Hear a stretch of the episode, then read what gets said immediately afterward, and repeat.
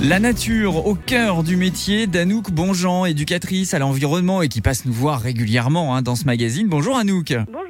Vous travaillez au sein de l'association Eau et Rivières de Bretagne et aujourd'hui pour évoquer les plantes invasives. Mais de quoi est-ce qu'on parle exactement? Qu'est-ce qu'une plante invasive, Anouk? Alors, est-ce que tout le monde connaît le frelon asiatique? Je pense qu'on peut dire oui. Oui. Tout le monde voit à peu près le, le problème de cet insecte qui a été ramené ici accidentellement et qui maintenant est incontrôlable, qu'on essaye de piéger, etc. Et ben en fait, euh, il y a aussi le pendant avec le végétal. Et ça, ce sont les plantes invasives. C'est des plantes qui sont exotiques et euh, bah, l'absence de prédateurs ou le climat les dérègle complètement et elles se reproduisent euh, à des vitesses très très importantes et elles prennent la place de notre flore locale en fait. D'accord. Et pourquoi alors est-ce qu'on a justement autour de nous ces fameuses espèces invasives? Tout vient de nos déplacements en fait. hein. L'homme euh, Mm. se déplace maintenant à un rythme qui n'a plus rien à voir avec le rythme naturel, avec euh, les avions, les bateaux, les voitures, ça va très très vite. Et donc on déplace des êtres vivants euh, très loin et très rapidement. C'est comme ça qu'elles arrivent chez nous et que les écosystèmes ils n'arrivent pas à s'adapter à ça en fait. Ça va trop vite pour eux. Et alors si on veut les combattre, ces fameuses espèces de plantes invasives, il faut bien les connaître. Qui elles sont alors ces méchantes plantes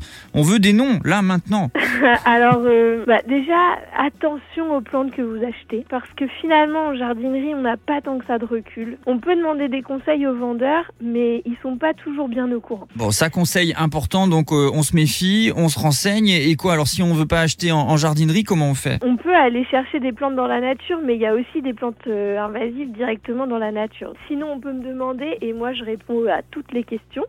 on peut m'envoyer une photo, un mail, euh, voilà et je réponds. Et puis attention à ces plantes là pour les plans d'eau, la myriophile du Brésil, incontrôlable. Attention à la jussie qui est plus connue mais qui est tellement belle qu'on a envie de la ramener chez soi. Et attention à la drosolie, sa feuille étroite, ça c'en est encore une autre. Et puis la balsamine de l'Himalaya qui est pareil, très très belle, qui empoisonne tout l'écosystème. On trouve tous les renseignements évidemment sur euh, eau-et-rivière.org. Euh, On comprend mieux, en tout cas, comment notre comportement d'achat peut aussi agir dans la limitation de ces plantes invasives. Merci beaucoup Anouk, à bientôt. Merci beaucoup. Océane Le magazine.